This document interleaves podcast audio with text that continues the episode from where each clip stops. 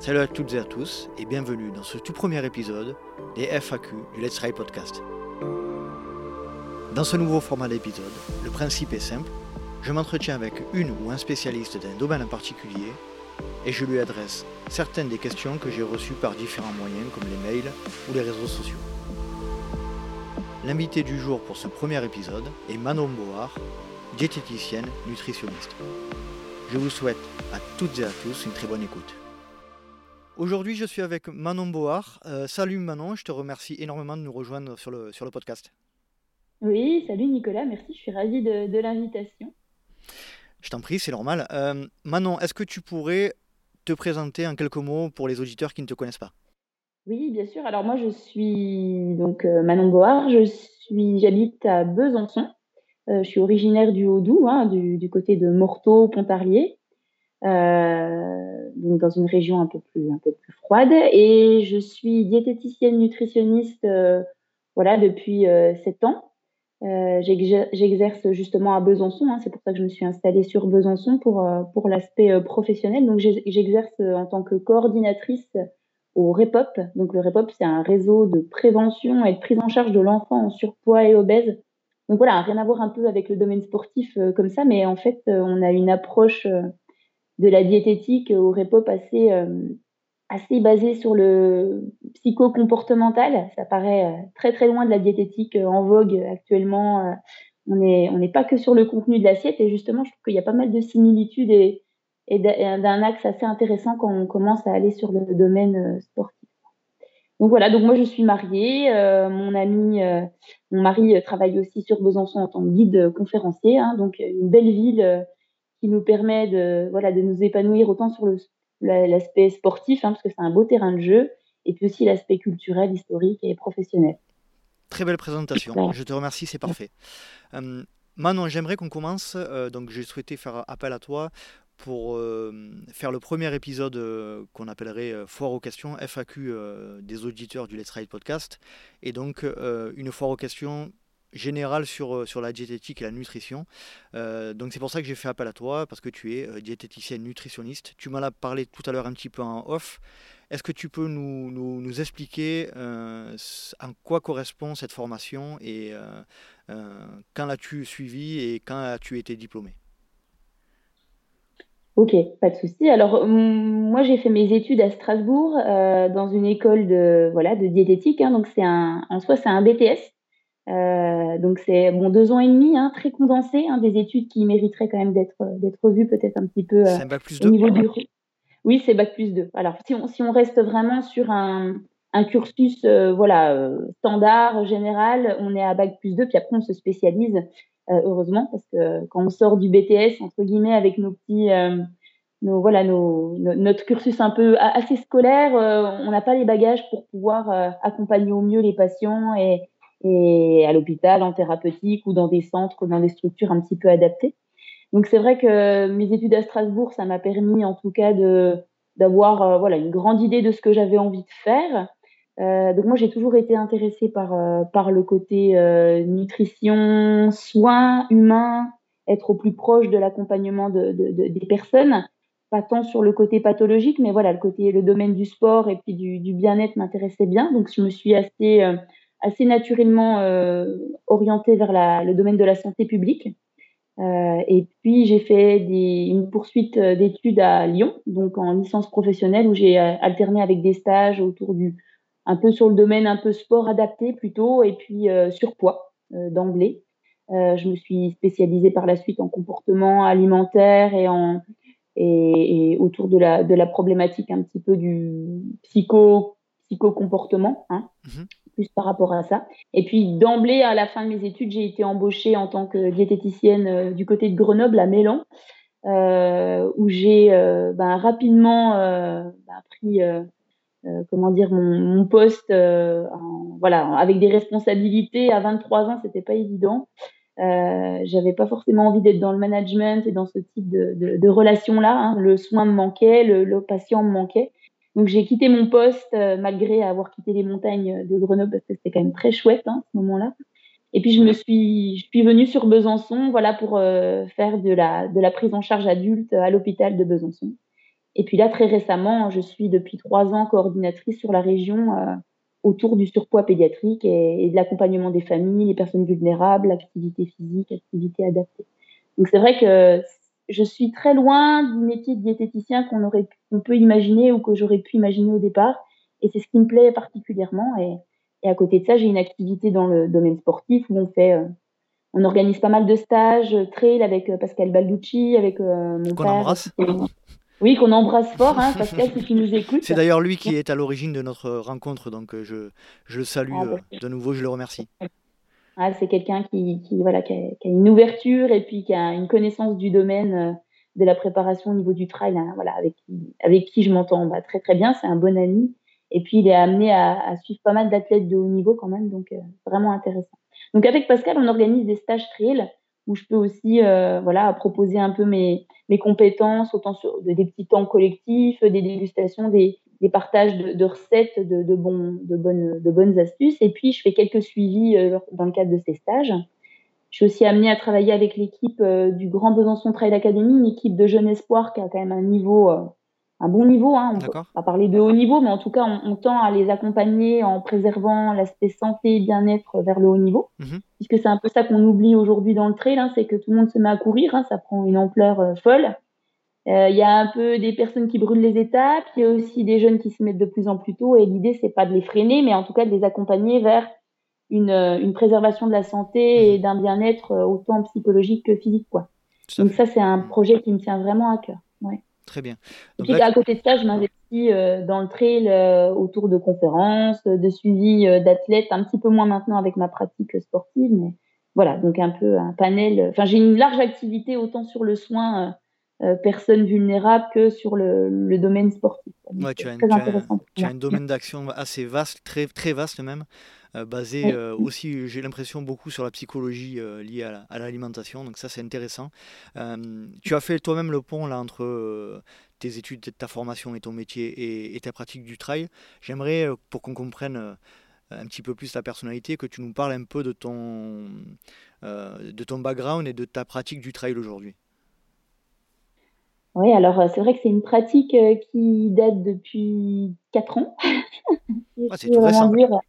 C'est vraiment tout récent et le domaine euh, compétition, ça fait deux années où vraiment j'ai voilà, j'ai passé un cap, hein, on peut dire, depuis que je suis entraînée, voilà, que, que j'ai une planification avec un entraîneur et que je, je veux aussi un petit peu voilà, me, me permettre de performer un petit peu plus en me faisant tout autant plaisir.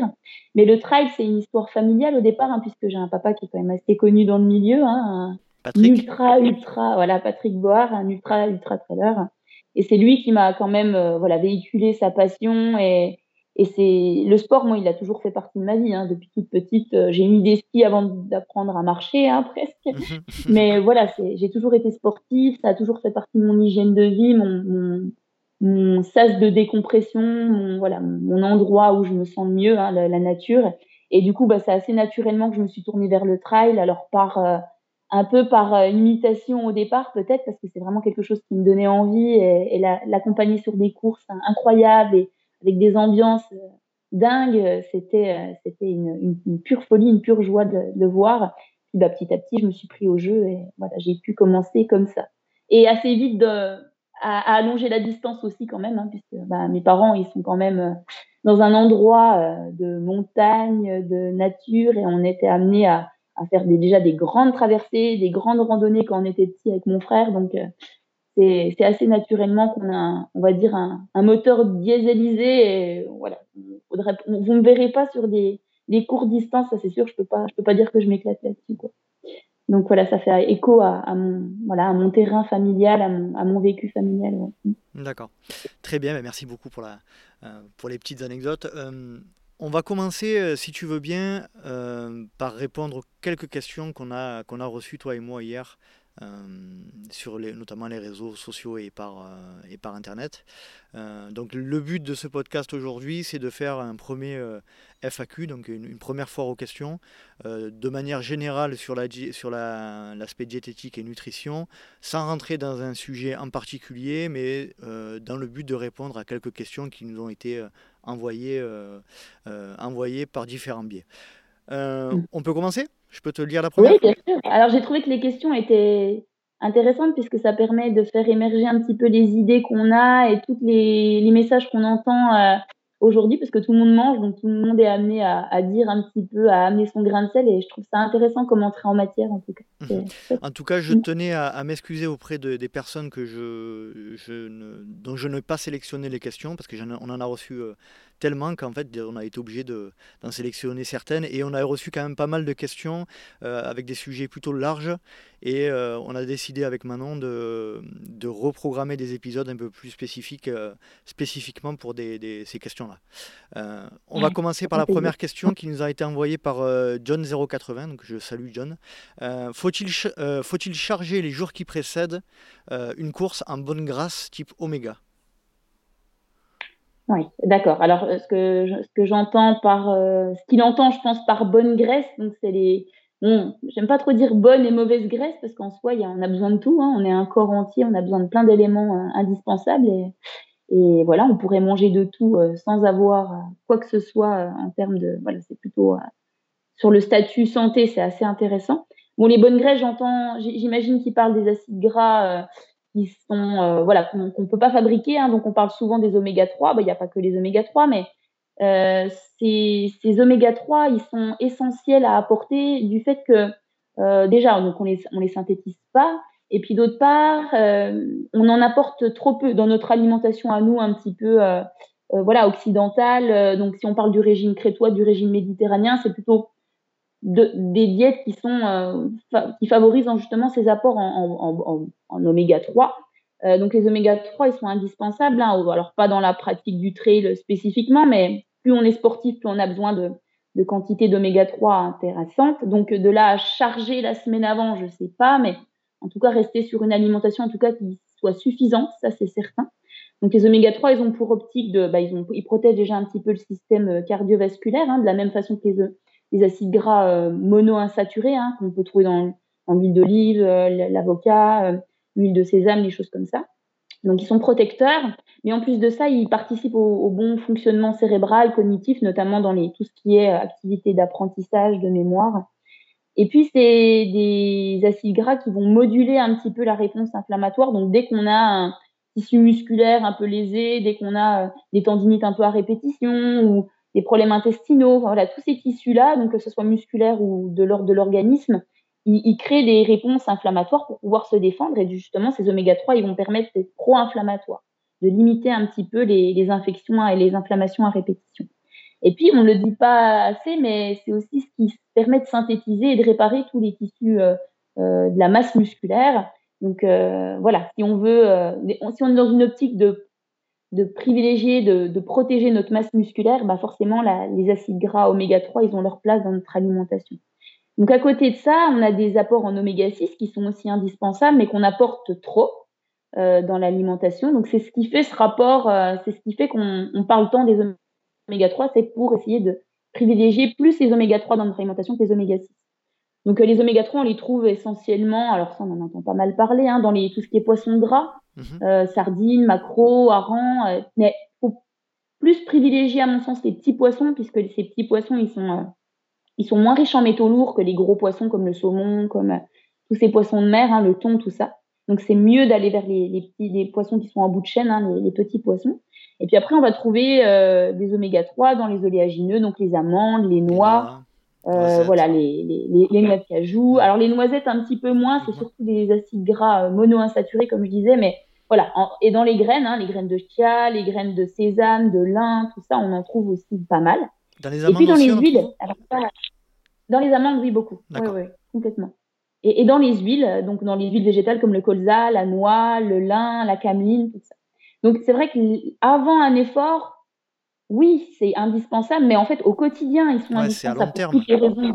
C'est ça. Mmh. C'est vraiment l'alimentation, le contenu de l'assiette, il doit être riche au quotidien et pas pas la semaine avant un, une course ou pas la semaine avant un effort parce que le job, c'est pas là où on fait le job. C'est vraiment au quotidien. Donc, quand on parle d'apport intéressant, parce que là, moi, je veux vous amener du concret aussi quand même, hein, c'est une portion. Donc, c'est quoi une portion? Ben, Moi, je conseillerais facilement une cuillère à soupe, en fait, de, d'aliments riches en oméga 3, euh, donc d'huile, par exemple, par repas, hein, mmh. par repas principaux, le midi et le soir, par exemple. Donc, une, une cuillère de colza sur la salade, ou une poignée d'amandes ou de noix ou de quoi que ce soit dans une dans un plat. Ça peut être une portion de poisson gras, ça peut être voilà. Donc être plutôt sur un apport en fait à chaque repas, ça permet vraiment en tout cas d'être optimal au niveau de ces apports là. Et puis ben de de profiter en fait de l'avant-effort pour être sur cette, euh, cette, euh, ces habitudes-là au quotidien. Et puis, par contre, pendant l'effort et juste la veille ou le jour de l'effort, les acides gras, les graisses, c'est pas ce qu'on recherche, hein, c'est pas le substrat énergétique premier. Hein, donc, il faut vraiment euh, que ça soit au quotidien et en récupération primordiale, mais pas pendant un effort. Hein. L'idée, c'est d'optimiser la digestion, donc faut surtout pas consommer des sardines sur une course, par exemple. c'est pas du tout, du tout idéal. Hein. D'accord. Donc voilà, un peu pour répondre à la question. Très bien, ben c'est clair, c'est clair et net. Je te remercie. Euh, on passe à une deuxième question euh, de Cyril. Euh, bénéfice du running à jeun, mythe ou réalité? Ouais, alors moi j'ai les yeux qui pétillent rien que d'entendre à jeun, les sorties à jeun, les séances à jeun. Alors je sais pas, je sais pas si, voilà mythe ou réalité. En tout cas moi je suis je suis une adepte, hein, donc euh, je dis réalité plus plus. bah déjà parce que je trouve ça hyper plaisant. Euh, le matin, l'ambiance, euh, la, voilà, le, corps qui se, qui se réveille progressivement et voilà, ça fait un peu réveil musculaire en douceur. par contre, le, voilà, il y a peut-être une planification, une, une périodisation à avoir quand on met en place des séances à jeun, mmh puisque déjà à jeun, ça ne veut pas dire sans eau, hein, déjà. Et puis, ça ne veut pas dire tous les jours. Hein. Il y a quand même euh, cette idée de progression. Donc, euh, commencer par des footings quand on n'a pas l'habitude de 30, 40 minutes, c'est déjà bien. On a l'habitude de courir. Et puis, pas dépasser l'heure, l'heure et quart, parce que ben, ça veut dire euh, à jeun, ça veut dire avec des réserves énergétiques qui sont quand même assez appauvries. Donc, il faut, il faut aussi pouvoir être dans une optique de, progressivité et puis de, de, de, voilà, on fait pas des sorties longues à jeun. Hein. On est dans l'idée aussi de de restituer rapidement les réserves d'énergie après cette, cette séance-là. Et puis, ça doit se faire à toute, toute basse intensité. D'accord. Puisque, en fait, l'idée principale hein, des séances à jeun au départ, c'est euh, dans une optique d'utiliser de, les filières énergétiques, donc les fameuses, euh, les, la fameuse lipolyse, hein, donc euh, le, fait d'utiliser ces acides gras, ces, ces, ces, triglycérides en fait de réserve comme substrat énergétique à la place du glycogène, à la place des, de la glycolyse. Et ça, c'est vraiment intéressant. Pourquoi? Bah Déjà dans une optique de santé, pour euh, privilégier un petit peu euh, cette filière-là, pour épargner notre glycogène, pour aussi euh, améliorer notre profil glycémique, hein, parce que la glycémie, c'est le sucre dans le sang. Et plus on a tendance à, s'entraîner à basse, avec peu d'énergie, peu d'intensité, et puis aller utiliser cette filière-là, ben, plus on va avoir une insuline qui répond facilement, un profil, éviter les, le diabète et compagnie, et puis avoir une alimentation aussi qui suive à côté. Hein, c'est pas c'est pas juste les footings à jeun qui sont indispensables. Hein. Et puis ça permet de réguler plus facilement le poids puisque ben quand on est à jeun, on va beaucoup plus rapidement faire de la lipolyse, beaucoup plus rapidement chercher ses réserves d'énergie, ses réserves de graisse, à condition que ça soit fait à basse intensité, comme je disais. Hein. Vous faites pas une séance de VMA de fractionner en séance à jeun, ça sert à rien. Allez-y pépère. Euh, cool euh, pour profiter de la nature au réveil et puis euh, faire vraiment euh, une sorte de enfin se recentrer aussi un peu sur soi sur ses sensations et c'est vraiment un, bon moment à passer. Voilà et puis bah il y a un côté aussi confort digestif qui est pas qui est pas aussi anodin hein, où là vraiment on, voilà on est on est complètement neutre au niveau digestif et c'est quand même assez agréable de pouvoir il y a certaines diètes hein, qui commencent à, à, introduire en fait ce type de, de séance là donc on parle de je pense que là de train low sleep low c'est des diètes un petit peu spécifiques avec des périodisations d'apport en, sucre et puis d'entraînement, donc un entraînement à haute intensité avec après une, phase où on a tendance à faire attention à restreindre un petit peu ses apports en, sucre. Et puis le lendemain, on se met une séance à jeun avant de faire un petit déjeuner complet, euh, récupération euh, voilà, optimale au niveau des apports en sucre pour pouvoir être dans une optique de restituer les réserves très vite, euh, de façon beaucoup plus importante que d'habitude et puis d'avoir une épargne de, des sucres dans les suites. Donc ça, c'est vraiment intéressant. Puis pour tous ceux qui ont une sensation aussi de d'hypoglycémie à l'effort très très forte, euh, qui ont tendance à avoir du mal à passer ces caps d'hypoglycémie. Je, lève la main. Je, oui. je peux être coupable. ça, ça peut arriver. Oui, oui. Et eh ben, n'empêche que ces séances-là, elles te permettent en tout cas d'avoir, euh, de t'entraîner à plus basse, euh, avec des réserves plus basses et avoir un ressenti meilleur, une perception meilleure à l'effort. Donc il y a plein d'adeptes, plein de coureurs qui sont adeptes de ces, ces diètes ou ces types d'entraînement. De, moi, la première. Hein. D'accord. Donc voilà. Par contre, petit déj de récup indispensable, hein, complet et ouais, indispensable et pas trop dans la semaine, une fois par semaine à deux fois, c'est déjà largement suffisant. Mm. Très bien Manon. Alors pour récapituler, euh, très tu es très favorable à, une sortie à jeun en ne dépassant pas une heure, une heure et demie et euh, plutôt axé sur une sortie plaisir et ça permettra de, euh, au corps notamment d'avoir de, d'avoir une meilleure appréhension en ce qui concerne l'insuline et la gestion par rapport à cet aspect-là. Si j'ai bien résumé. Apprendre le corps à faire avec ses réserves qu'il a parce que mmh on a toujours tendance à anticiper la faim, à avoir des peurs de manquer qui sont là et malgré tout on a un corps qui, quand même qui est on pourrait courir euh, euh, des, des, mois, en fait, euh, des, enfin, des jours et des jours avec nos réserves adipeuses. Hein, donc, faut pas avoir peur aussi d'aller utiliser cette, ces réserves d'énergie-là. Mm. Très bien. On passe à la question suivante, question de Justine, qui nous dit aménorrhée due à un déficit calorique. Elle, souhaite qu'on parle de ce sujet, alors qui est, comme on l'a dit en off, euh, aujourd'hui très peu abordé. J'en profite pour euh, saluer euh, Élise Delannoy qui en avait parlé notamment lors de la fin de son épisode. aménorrhée, donc c'est l'absence de règles, si je ne dis pas de bêtises. c'est ça. Donc dû à un déficit calorique. Est-ce que tu peux parler de ce sujet-là, s'il te plaît? Oui, alors ça, c'est vrai que c'est un, c'est comme tu dis, hein, c'est très tabou aujourd'hui, euh, notamment la place euh, de la femme euh, dans le domaine un peu athlète, sport de haut niveau déjà, ça l'est, mais là, quand on touche un peu aux problématiques, un peu aux atteintes gynécologiques, hormonales, psychologiques, voilà, de, de, de, ce type de, de voilà, de, discipline et de d'intensification, et puis d'alimentation, parce qu'en en fait, c'est le point initial, le point de départ de ces problématiques, de ces atteintes-là les aménorrhées chez des, chez des coureuses, chez des sportives, c'est une restriction alimentaire quand même. Il hein, faut être bien au clair avec ça. C'est qui alors après, quel est le terrain hein? Ça peut être euh, parce qu'il y a une espèce de distorsion d'image corporelle ou un, manque de confiance en soi, voilà, un terrain un petit peu psychologique, un caractère de la personne qui appartient à la personne, hein, avec une volonté de, limiter, de contrôler un petit peu ses apports euh, énergétiques. Euh, au niveau de l'alimentation. Alors c'est très propre aux femmes. Hein. Je ne saurais pas trop dire, mais je pense que c'est plus la notoriété, la place de la femme, où on a de plus en plus un, sport aussi qui est de plus en plus médiatisé, qui est de plus en plus regardé, le, poids de l'apparence aussi peut-être. Mais il y a aussi cette, euh, dans le trail une particularité, c'est qu'il faut être ben, quand même euh, léger, hein, mais avoir un rapport poids-puissance, le plus optimal très bon rapport poids Exactement, hein, optimal. Mm. Parce qu'il faut être léger, il faut pouvoir courir vite dans les montées, mais il faut pouvoir aussi être musclé et avoir de la puissance, quoi. Donc euh, c'est un peu, voilà, c'est c'est pour ça que dans le trail on retrouve quand même beaucoup beaucoup de troubles du comportement alimentaire. Alors chez les femmes beaucoup, mais n'empêche que chez les hommes ça commence. On parle d'orthorexie, hein, chez les hommes plutôt, où c'est des personnes qui vont avoir tendance à à voilà à, à contrôler plutôt la qualité de leur alimentation euh, mais à, être dans l'hyper contrôle, hein, c'est-à-dire qu'ils peuvent pas être invités sans amener leur, euh, leurs aliments. Euh, s'ils sont à une nuit à l'hôtel, ben, le matin, voilà, ils n'ont pas pris le petit déjeuner de l'hôtel parce que pour eux c'était anxiogène, parce qu'ils ne savaient mhm. pas ce qu'ils pouvaient y trouver. socialement, ça peut couper. Enfin voilà, une volonté de contrôler tout le côté alimentation santé et on en oublie complètement la, la dimension hédonique, la dimension plaisir. Hein.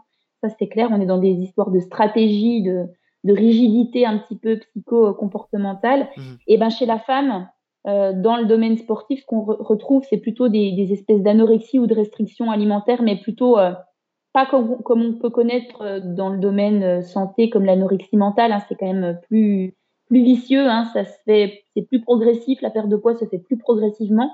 Et ce qu'on retrouve souvent, c'est des personnes qui sont en restriction, qui n'apportent plus du tout au corps les besoins pour qu'il fonctionne, mais par contre un poids qui reste stable, puisqu'en fait, le corps, il s'est adapté avec ce qu'on lui donne. On est quand même bien fait, mais en même temps, c'est malheureux parce qu'on passe à côté de, des fois de diagnostics euh, euh, à cause de ça. Qui sont, euh, Donc, les atteintes chez la femme, bah, c'est quoi? Bah, C'est oui, en effet, hein, une restriction alimentaire. Donc, on n'a on a, on a plus du tout les, les, bonnes, bah, les bonnes graisses dont on parlait, par exemple, ou des, ou des vitamines, des minéraux essentiels à, mmh à, ce, que, à ce que les hormones soient, se constituent, à ce que le corps fonctionne. Ce qui crée, en fait, une aménorrhée, hein, puisque en fait euh, ça se passe au niveau de l'hypothalamus, au niveau aussi des hormones, euh, voilà, euh, de l'hypophyse. Et puis en fait cette aménorrhée, avec les oestrogènes qui sont protecteurs au niveau des os, au niveau de la densité osseuse, eh ben on a moins d'oestrogènes, on a plus d'oestrogènes qui fonctionnent et du coup on a une fragilité osseuse qui se crée aussi, une ostéoporose précoce qui se crée. Et c'est voilà, fracture de fatigue à répétition, c'est douleur au niveau, au niveau des os, c'est fragilisation à long terme. Et ça, c'est pas du tout normal puisqu'en fait, les sportifs, à la base, ils ont quand même une, une densité osseuse qui est bien meilleure que la population standard, hein, quand même, ça faut le savoir. Donc voilà, c'est un cercle vicieux. Et puis bah, souvent, il faut pouvoir se sortir de ça, hein, dans, de, de, de, cette, cette bah, réaugmenter un petit peu l'apport alimentaire énergétique pour pouvoir aussi augmenter la densité nutritionnelle des minéraux, des vitamines et compagnie, pour pouvoir faire redémarrer des cycles menstruels, et puis pour pouvoir sur plusieurs années, là pour le coup, restituer un petit peu la densité des os. Et ça, c'est du long terme, mais ça demande aussi beaucoup de motivation et de, et de prise de conscience de l'athlète, la, de, hein, de la personne, et un accompagnement bah, psychologique à côté du, de tout le panel médical avec euh, bilan sanguin, euh, suivi euh, endocrinologique, hormonal, gynécologique, et voilà. Mais bon, en tout cas, il y a un gros travail de prévention à faire là-dessus parce que toutes les FFA, les fédérations et puis les, les grandes structures euh, sont encore pas tout à fait euh, au clair et dans l'éducation des athlètes, euh, voilà, que ce soit du haut niveau, des athlètes amateurs, enfin des coureurs amateurs, hein, il y, a, y, a, y, a, vraiment un gros travail à faire de prévention là-dessus. Mm. Les aménorrhées, de ton point de vue, alors si j'ai bien compris, ça vient, on sait si ça vient exclusivement du déficit en calories à proprement parler ou, ou d'autres facteurs euh, mélangés? Alors, non. Alors c'est vrai qu'il y, y, a ce déficit calorique qui fait que quand on a un déficit calorique, euh, quand on n'apporte pas ce dont le corps a besoin, d'emblée, il va aller chercher dans la masse grasse, hein, comme on l'a vu, hein, la filière, mais aussi à un moment donné dans la masse musculaire. Donc là, c'est là où il faut faire attention aussi un petit peu, à, voilà, comme je disais tout à l'heure. Et puis quand on a une masse grasse qui descend en dessous des allez, euh, 16% chez les, chez les filles, hein, alors 16% c'est très bas, hein, puisqu'en fait une femme, on est aux alentours des 20 à 30% de masse grasse. C'est normal, on est censé procréer, on est censé mettre au monde, donc mmh c'est normal qu'on soit fait, euh, qu'on ait plus de masse grasse que les hommes. Les hommes, euh, des hommes euh, athlètes, des hommes de, de sportifs avec une intensité de, d'entraînement, ils peuvent être aux alentours des 10, voire 5%, hein, entre 5 et 10%. Donc, c'est vrai que cette déficit en masse grasse eh ben, coupe en fait euh, naturellement les cycles hormonaux et, et, et, et, les hormones voilà, sexuelles dégringolent. Et après, c'est tout un cercle vicieux au niveau du fonctionnement euh, bah, central et le fonctionnement global de l'organisme. Hein. Donc voilà. Hein, D'accord, très bien. Et mmh. un, un, conseil à donner, donc euh, ré, euh, réadapter, euh, c'est quoi les marqueurs qui, qui, permettent de commencer à s'inquiéter? La perte de poids trop importante ou qu'est-ce qu'on doit, à quoi on doit faire attention en, en premier? Ouais, alors c'est vrai qu'il peut y avoir une cinétique de poids, une perte de poids au départ, mais comme je disais, très vite, en fait, le poids, il se stabilise parce que si vous donnez 1500 calories au corps alors qu'il a besoin de 2500 en théorie, il fera avec 1500 calories. Mmh. Et il adaptera euh, son, il adaptera toutes les fonctions vitales autour en fonction de, au détriment du poids. Donc, c'est, on est, on est des vrais disques durs. Hein. On est quand même assez, euh, c'est assez, euh, assez drôle quand on se met en, on se met à lire un peu et à, et à apprendre un petit peu sur la physiologie. Hein. C'est très intéressant.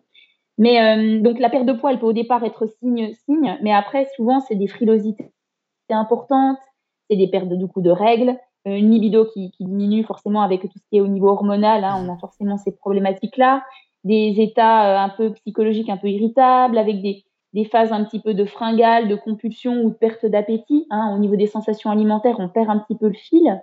Euh, aussi euh, des, des, problématiques euh, au niveau des dents, hein, au niveau de, de l'hygiène bucco-dentaire, au niveau des cheveux, puisque les téguments, c'est les premiers aussi impactés. Euh, et puis voilà, c'est surtout aussi, je, je pense que la, la, les signes précurseurs, c'est vraiment au niveau psychologique, hein, où souvent c'est là où les personnes, elles, ouais, où, où, les personnes elles font le pas parce qu'elles se rendent pas compte de tout le reste, tout le côté médical. Hein. Mais par contre, quand, quand, psychologiquement ça commence à impacter sur leur comportement euh, et sur le sommeil aussi beaucoup, hein, tous les cycles de sommeil, ça, voilà, ça, ça c'est c'est une porte ouverte à vouloir être accompagné et, et, et se soigner et augmenter bah, petit à petit ses apports en énergie. Mm. Très bien, sujet important hein, qui est pas souvent oui. abordé, mais on en entend plus, on en entend pardon, on en entend de plus en plus parler, euh, notamment moi qui écoute beaucoup de podcasts américains. Euh, aux États-Unis, on en parle énormément euh, de ce sujet-là, de plus en plus. Donc c'est une bonne chose, je pense, qu'on ouais, qu fasse plus de prévention. Bah, en France, on est, voilà, on est, on n'est pas très bon sur la prévention. On mériterait en tout cas de s'améliorer, comme les Canadiens hein, ou les, ou les, mmh. ou les, les Scandinaves, les Suisses. Hein, ils sont quand même, ils ont une marge d'avance sur nous. D'accord. Mmh. en espérant participer un petit peu à, diffuser le message. on, bah, change de, on change de, sujet. question de The Deer on Trails sur Instagram. Différence entre le lait de vache et le lait de brebis, notamment en ce qui concerne la lactose, la digestion et l'impact sur les articulations. Oui, alors ça, je pense que c'est déjà une personne qui s'est bien documentée et qui a dit pas mal de choses.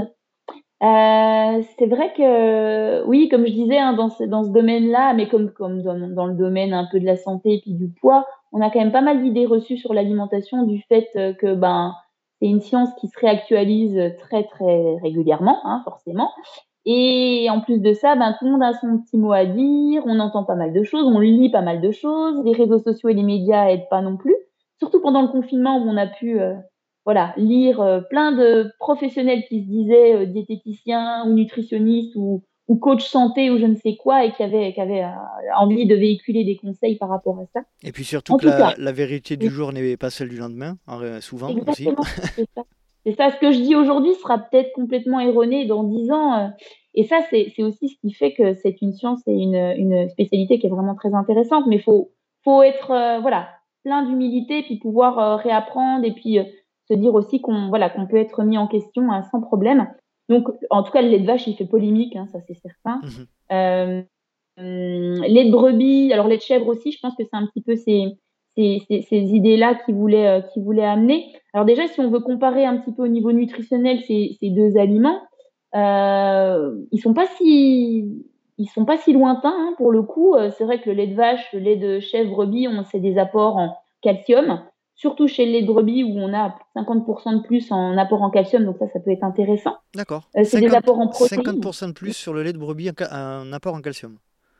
Oui, oui, oui, le lait de brebis, il est particulièrement riche en calcium, en vitamine A et en vitamine D. D'accord. C'est un, un, un, aliment qui est beaucoup plus dense au niveau nutritionnel. Plus concentré. Euh, plus concentré. Mais alors, ce qui veut dire plus concentré veut dire aussi euh, en matière grasse. Hein. Donc, euh, faut pas non plus en abuser. Euh, et puis, ça convient pas à toutes les populations. Voilà, pour une population ou un, un individu qui a besoin d'avoir plus d'apport en énergie ou en vitamines, minéraux, ça pourrait être un aliment qui est très intéressant. Mais après, voilà, il est quand même beaucoup plus gras. Euh, et il est, c'est vrai qu'il est un petit peu plus digeste que le lait de vache, mais c'est pas pour, c'est pas par rapport à son, à son apport en lactose, puisque l'apport en lactose, il est, euh, il est kiff-kiff, hein, en fait.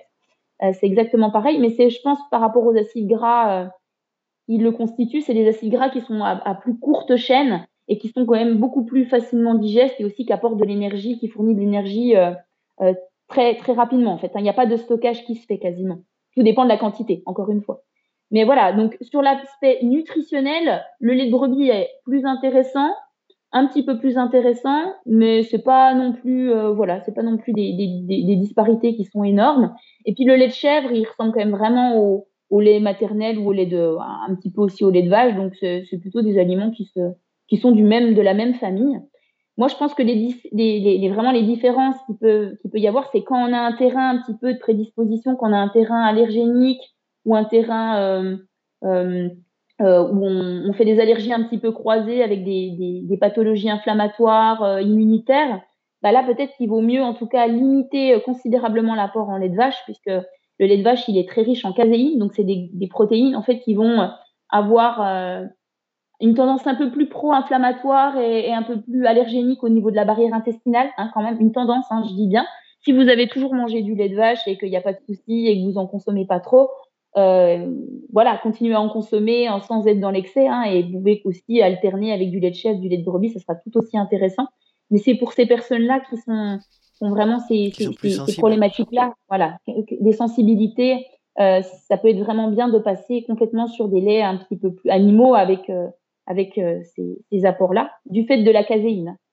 Et après, l'autre différence que j'aimerais amener, c'est aussi l'alimentation en fait de, de l'animal puisque les bovins, bah, ils ont tendance à, avoir une alimentation un petit peu plus des fois, euh, euh comment dire, euh, riche, euh, riche en oméga 6, mais aussi une alimentation un petit peu, une, une, une culture un peu plus, comment dire, j'arrive pas à trouver mon mot, mais qui, qui, soit avec des antibiotiques, avec mmh. des, une alimentation riche en, en, en, en substances phytosanitaires, en, en, en voilà, en polluants.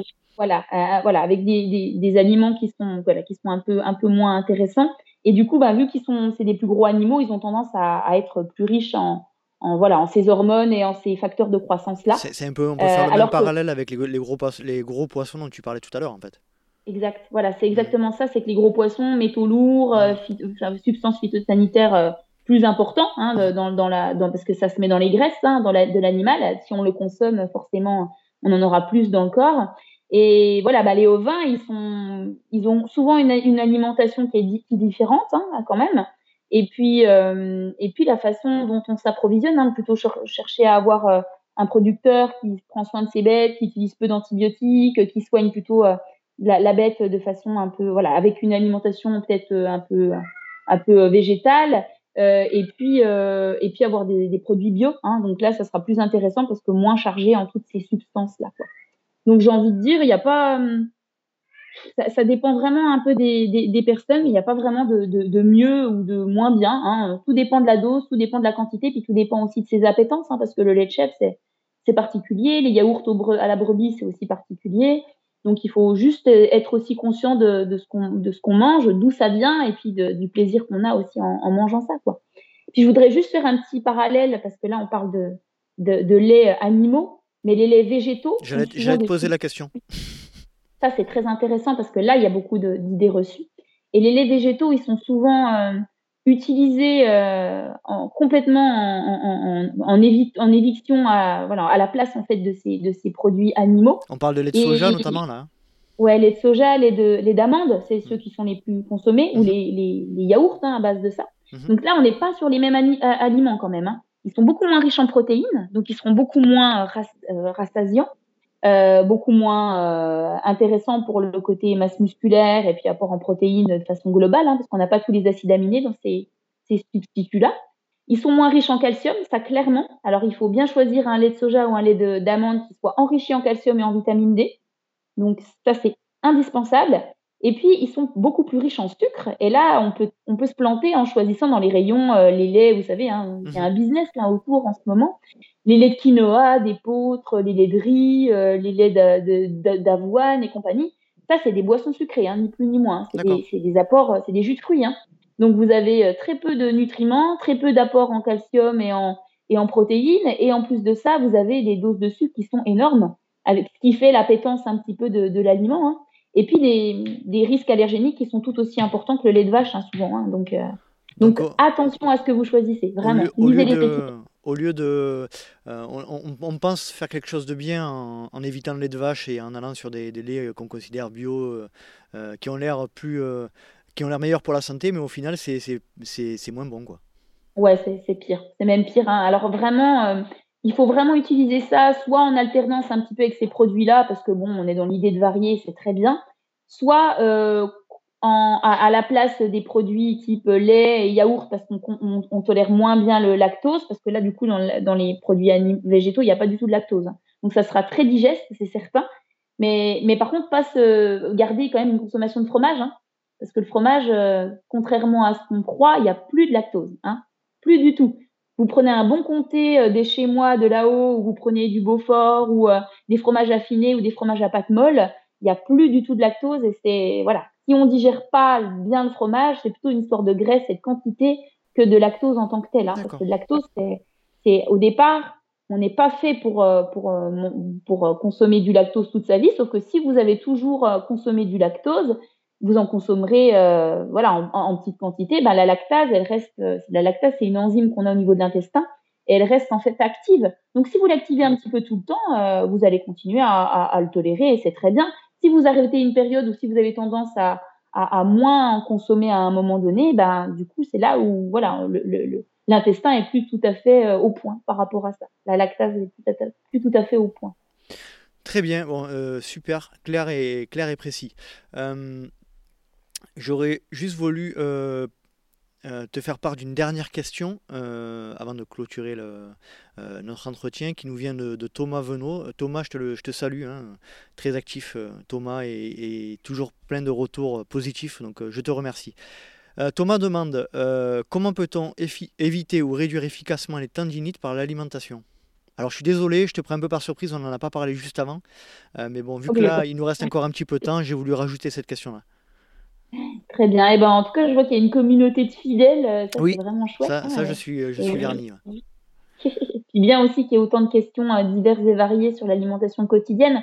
Donc, bah, l'alimentation par rapport au tendinite, c'est clair qu'elle a son rôle à jouer de façon euh, chronique, hein, mais encore une fois, c'est pas le seul vecteur euh, euh, voilà, qui, qui fait qu'il y a une tendinite. Hein. Si à un moment donné il y a une tendinite, il y a aussi probablement une sollicitation musculaire qui, est, qui est pas voilà l'entraînement qui est peut-être pas adapté. Et, puis la, le point clé, c'est l'hydratation. Donc ça, on n'en a mhm. pas encore parlé. Oh, je, je, pense qu'on fera un, je pense qu'on fera un, je te coupe mais je pense qu'on fera un épisode spécial, spécialement dédié, dédié à, à l'hydratation je pense. Oui, bah, c'est très bien. Moi, tu me lances sur des sujets comme ça, je pourrais en parler des heures. Hein, c'est vrai que c'est assez, chouette. Mais voilà, l'hydratation, en fait, c'est si un tissu, à un moment donné, il est malmené, il est lésé à répétition, et eh ben les tendinites à répétition, c'est exactement ça. Et les tissus, qu'est-ce qui, fait qu'ils se fragilisent? Ben, C'est euh, si l'hydratation n'est pas suivie ou, ou malmenée. Donc déjà, bien boire, suffisamment boire au quotidien, mais aussi pendant et après l'effort, surtout après l'effort, c'est indispensable pour prendre soin de ces tissus et puis pour éviter justement ces petites tendinites. Alors souvent c'est au niveau des talons d'Achille, au niveau des genoux, c'est souvent ces tendinites, ces tendinites là qui reviennent un peu à répétition quand il y a des, hydratations qui sont mal suivies.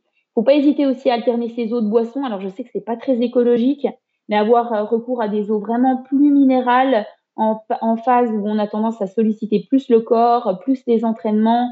Euh, voilà, avoir des, des eaux un peu plus eh ben, ça peut être avant et après. Alors avant, c'est juste, il faut pas avoir de trop de, soucis digestifs parce que mhm. les eaux minérales, elles ont tendance à accélérer un peu le transit. Voilà, je vais pas faire pas, te faire de dessin, mais bon, voilà. Mais euh, un peu au quotidien, voilà, au quotidien, il faudra alterner avec euh, voilà des eaux type Contrex, Vichy, Vichy Saint-Célestin, Vichy Saint-Thior pour après l'entraînement quand on a perdu aussi beaucoup de sel, hein, parce qu'au quotidien, la Vichy Saint-Thior, elle est très très sodée, donc mm. faut pas non plus en abuser. Et puis après, il y a de l'épar, il y a il y a Harvey, il y a voilà, il y a plein d'eau Courmeilleur et compagnie qui sont très très bien.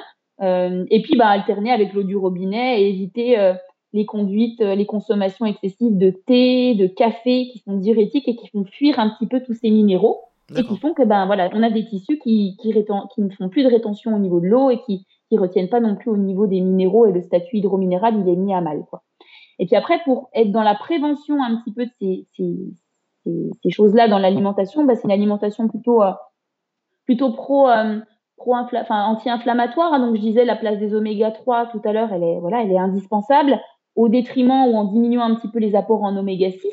Donc euh, ce qu'on retrouve surtout dans les produits animaux, hein, donc dans les œufs, dans les dans, le, dans la viande, dans, la, dans le porc, dans tous ces, dans tous ces aliments-là, au détriment des produits euh, végétaux. Et puis après, c'est aussi être dans l'idée de soigner un petit peu sa barrière intestinale. Euh, parce qu'en fait, euh, les inflammations, euh, on parle du, du, cerveau, du deuxième cerveau au niveau de l'intestin. Bah, des fois, les inflammations, elles sont localisées au niveau d'un muscle ou d'un tendon ou d'un voilà ou au niveau de la peau. Voilà, il y a toutes des inflammations qui peuvent se faire d'une façon ou d'une autre dans l'organisme.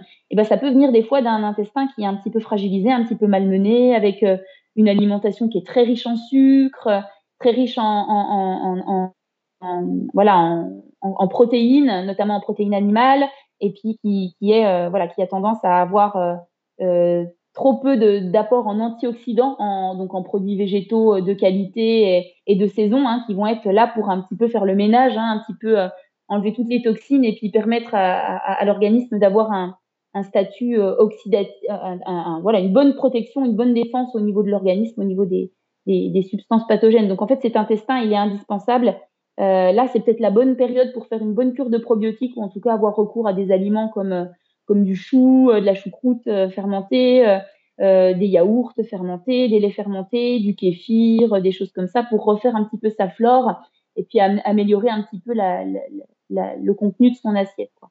Donc c'est une alimentation qui va être riche en végétaux en grande partie, un petit peu moins riche en, en, en, en produits animaux, mais plutôt plutôt être sur euh, voilà une à deux portions de, produits animaux dans la journée et puis être plutôt sur des aliments une, une des repas un petit peu plus végétariens un peu plus axés sur euh, la, la, récupération voilà après une séance avec une hydratation qui suit bien pour euh, pour éviter un petit peu ces, ces phénomènes de, de blessures et de tendinite à répétition bon là, c'est quand même un sujet qui est assez. Ouais, c'est large. Aussi, ouais.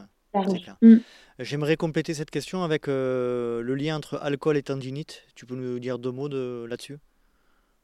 Bah, J'ai parlé des diurétiques comme le thé et le café parce que je me rends compte que dans les comportements des, coureurs et des sportifs, c'est souvent ça qui vient un petit peu compenser voilà, j'ai besoin d'avoir le ventre plein, ou j'ai besoin de m'occuper euh, la bouche, ou j'ai besoin d'avoir. Euh, alors, ils consomment beaucoup de thé, beaucoup de café, un petit peu entre les repas, et bon, c'est très bien, un peu de thé, hein, du thé vert, des tisanes et tout, du café, mais pas à grosse dose, et souvent, euh, ça vient complètement dans une dans une stratégie un petit peu de compensation pour éviter de manger, pour éviter de, voilà, pour voilà des, évitements en fait.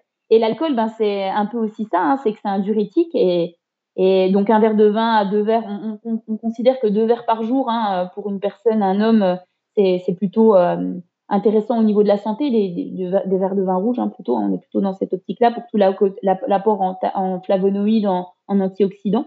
Mais, euh, mais l'excès d'alcool, voilà, c'est clairement euh, quelque chose qui vient fragiliser les tissus et, et, et déséquilibrer aussi notre notre équilibre acido-basique. Alors ça, je l'ai pas dit, mais au niveau des tissus, hein, on a une alimentation qui peut être acidifiante ou alcalinisante, et mhm. l'activité physique, elle est acidifiante. Hein. Elle est acidifiante parce que bah, on crée des toxines, on crée un déséquilibre, et notre euh, notre système, euh, voilà, euh, notre système naturel fait qu'on se remet tout le temps en équilibre. Sauf que quand on a une activité physique qui vient un petit peu tout le temps, tout le temps, il eh ben faut pouvoir donner un petit coup de pouce et puis pouvoir être sur une alimentation qui aide à, à, voilà, à équilibrer voilà, naturellement ce, ce dispositif. Et, et voilà, et être, plutôt sur une alimentation basique. Et puis bah, l'alcool, euh, les sodas, les sucres euh, un peu raffinés, l'alimentation transformée, c'est clairement l'excès de viande, hein, encore une fois, hein, excès de viande et de protéines animales, c'est clairement quelque chose qui vient un petit peu contrebalancer notre équilibre euh, naturel. Alors je dis pas qu'il faut pas en consommer hein, de l'alcool. Moi, je suis la première après une grosse sortie ou après une, une course, euh, boire une bière avec des copains, c'est un plaisir un, plaisir. Hein, ça apporte beaucoup plus sur le côté psychologique. Je vois pas du tout de quoi tu parles. voilà, je suis là, je suis, je suis quand même une épicurienne aussi. Hein. Je, viens, je viens pas aussi du haut doux pour rien. Mais, mais je pense qu'on peut être clairement dans une optique de préservation de la santé euh, autour de cet, cet, axe de plaisir.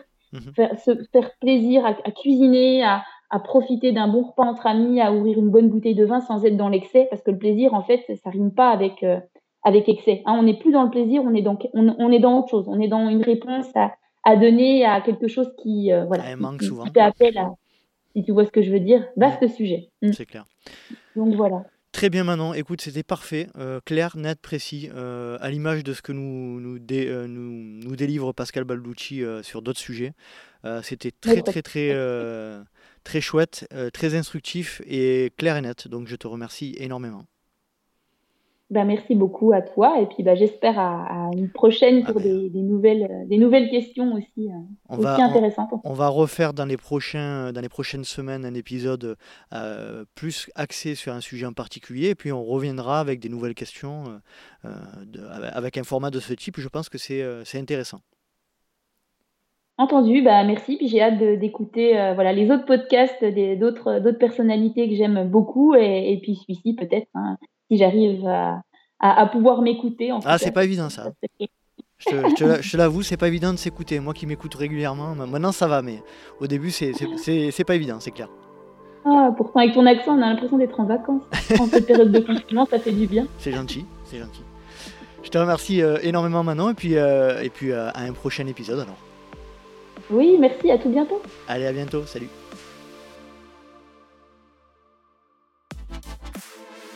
Et voilà, cet épisode est à présent terminé.